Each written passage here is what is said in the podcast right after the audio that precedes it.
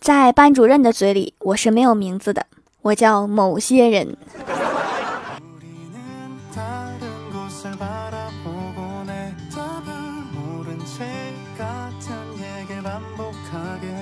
Hello，喜马拉雅的小伙伴们，这里是糗事播报周二特蒙版，我是你们萌豆萌豆的小薯条。现在小区起名真的很赶起，什么名门首府、白金汉宫、塞纳河畔、维也纳公馆，不是豪庭就是庄园，真的很浮夸。每次说出自己家住址的时候，感觉自己都是什么散落民间的贵族，而且还是天天上班的贵族。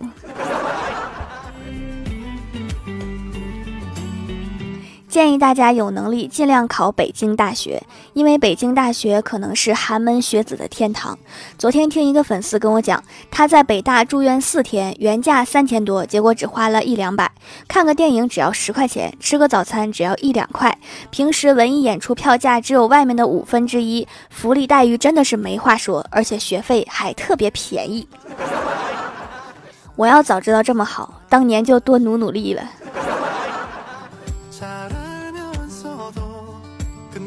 欢喜家上周招了贼，小偷偷走了明面上的五百块现金，还有他爸藏的二百六十块私房钱。每次想起都痛心疾首。欢喜就问我啊，怎么藏钱才能不被找到？我说，如果是我，就买一个骨灰盒藏钱，上面摆着自己的黑白照片。家里要是进了坏人，我也安全，钱也安全。我简直太机智了。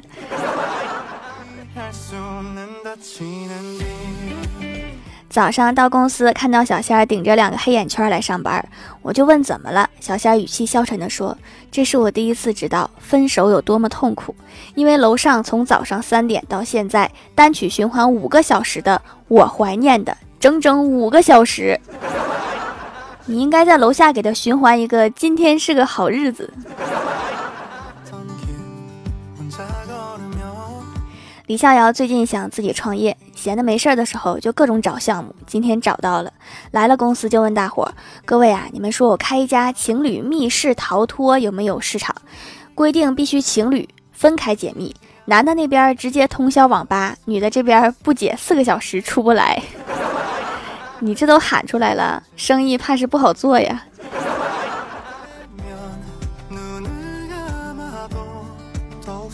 去年单位新来两个妹子，都是租房住。后来小个妹子住处遭贼了，还不止一次，发微信大哭。之后似乎总活在恐惧之中。大个妹子和我们说，早就教她了，可以在阳台挂一件男生的衣服，她就不听。你看我从来都没事儿。今年大个妹子依旧平安的租房住，小个妹子交到了男朋友，住到人家别墅去了。这就是老话说的，会哭的孩子有奶吃。上周周末休息，老板给我打电话通知我去公司加班。我问不是放假了吗？老板理直气壮地说：“对呀，不然怎么能叫加班呢？”哦。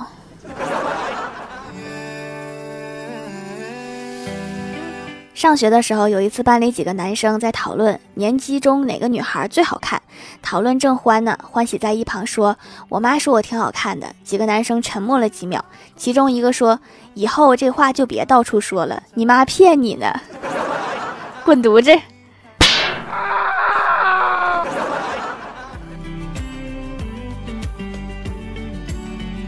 我老爸最近玩股票，昨天全卖了，一共挣了三千一百七十五元。回到家以后，就高兴地对我们说：“零头给你们拿去花吧。”我心里想，虽然不多，但是一百多块钱也能买不少好吃的。然后老爸果断在一沓钱中给我抽了一张五块的，这零头也太灵了。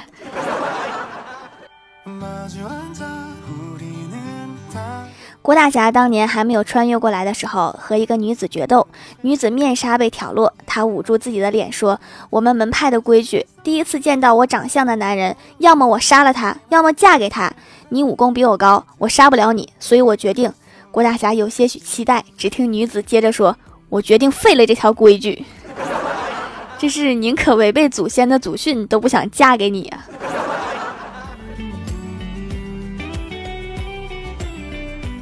我陪郭大嫂逛商场，看到有个称体重的，我就问老板：“我说老板，你这称一次体重多少钱呀？”老板看了一下郭大嫂，说：“可能是两块，也可能是四百。郭大嫂说：“为什么呀？”老板又说：“称一次两块，把秤压坏了四百。”老板，你这有点讹人了哈！我看你这个秤也就值四十。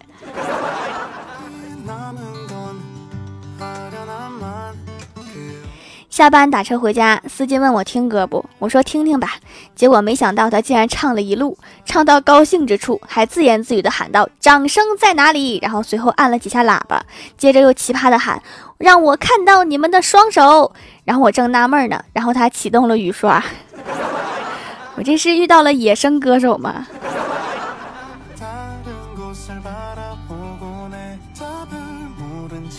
周末去表姐家玩，在厨房发现一个塑料碟子，里面放了一碟米，显然是给宠物吃的。可是想了半天也没想出来家里面有什么宠物。正在迷惑的时候，表姐走进来，笑着说：“你姐夫出差了，家里有老鼠，我不敢抓，怕它乱咬东西，先养着再说。你这样会引来更多的老鼠。”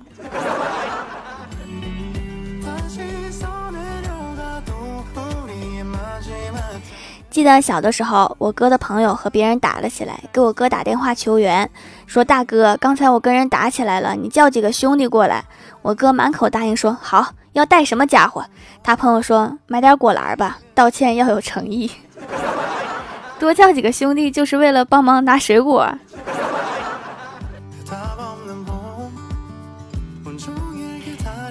我哥被安排和同事出差几天，两个人一起去买火车票。排队的时候，听前面已经买好票的两个人抱怨道：“怎么两张票都不给挨着？”说着就嘟囔着走了。到了我哥他俩的时候，我哥就多了一个心眼儿，忙赔上笑脸说：“师傅，你看我们两个人。”然后窗口里面的营业员爱答不理的说：“想挨着呗。”我哥连忙点头说：“是的。”说罢，营业员递来两张票，挨着的。我哥连忙道歉，拿过来一看，无座。确实挨着，想怎么挨怎么挨。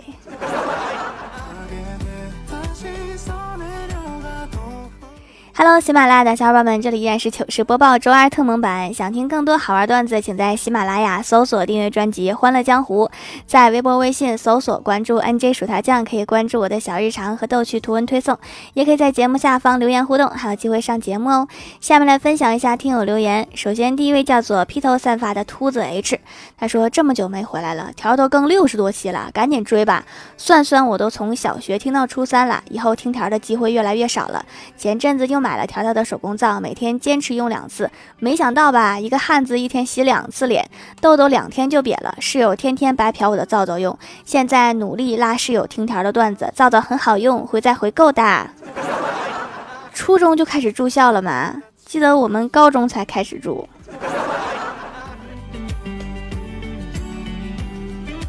下一位叫做薯条家的韩信，他说分享个段子：一天，郭大侠坐火车，看到路边有一家蛋糕店，于是他拿出六元钱，对火车旁的一个小伙子说：“小伙子，你帮我去买个蛋糕吧，剩下三元你自己也买一个。”过了一会儿，小伙子来了，他手里拿着一块蛋糕，正津津有味地吃着。郭大侠问：“你怎么就买了一块蛋糕啊？”小伙子说：“蛋糕店就剩一块了，我自己买了一块，钱还给你。”小伙子理解能力满分。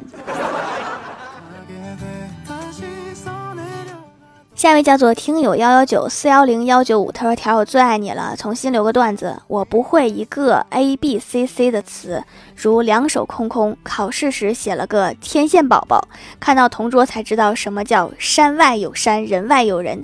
他写的是仙人板板，我是新粉。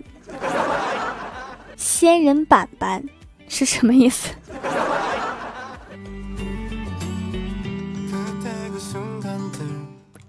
下一位叫做贺兰初雪，他说一键三连，还要买皂皂支持薯条掌门。没想到手工皂太好用，现在和女儿脸都嫩嫩的，女儿非常喜欢。假期邀请了朋友来家里，被朋友拿走了几块，所以我又来买了。现在的小女孩小小年纪就知道护肤了，我很欣慰。现在也不求有什么活动，就希望薯条掌门能一直做下去，好用的我都感动了。倒也不必太感动，顺手给我专辑来个五星好评就可以了。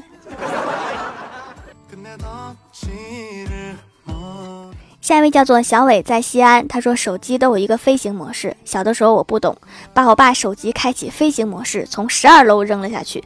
其他的我就不知道，只记得那晚我爸的咏春拳仅次于叶问。我现在开始怀疑当年叶问是怎么领悟出咏春拳的了。下一位叫做蜀山派喵喵喵，他说求薯条保佑我中五百万。那谁来保佑我中五百万？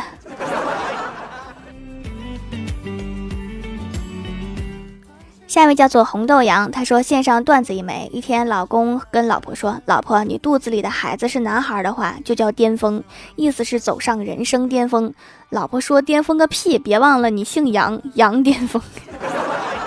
要不考虑一下换个姓吧。”下一位叫做皮家老莫，他说：“中中中中中中中中，终于补完啦！听薯条一年了，想试试手工皂，看大伙都说效果好，留个段子。爱会消失，对不对？不对，为什么？人人教版物理课本九年级全一册第二十八页里有一段话，大量事实证明，能量既不会凭空产生，也不会凭空消失，它只能从一种形式转换成其他形式。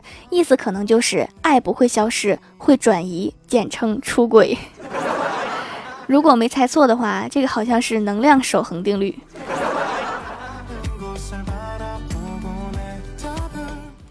下一位叫做一个不知道昵称的九妹，她说去坐公交车遇到碰瓷儿的，那个碰瓷儿的啪一声就趴在了公交车前。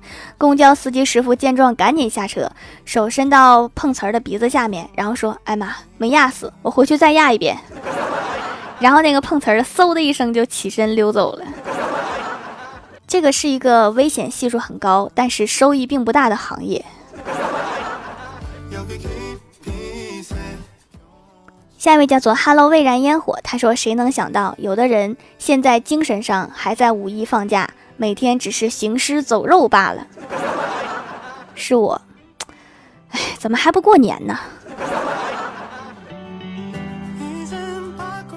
下面来公布一下上周六四七级沙发是蜀山师兄盖楼的有朱志光奶茶就是奶茶的微博童西岩锦落薯条家的九染呀波赞猪兔菊乐堂的小草莓 YG 楼下卖油条红豆芽雨水酱西瓜条条的小小五皮家老莫一个不知道昵称的九妹薯条蜀山师兄 JASONLEERP。中金福，感谢各位的支持，记得订阅、打 call、点赞、评论、分享、五星好评啊！好了，本期节目就到这里了，喜欢我的朋友可以支持一下我的淘宝小店，淘宝搜索店铺“蜀山小卖店”，数是薯条的数就可以找到了。以上就是本期节目全部内容，感谢各位的收听，我们下期节目再见，拜拜。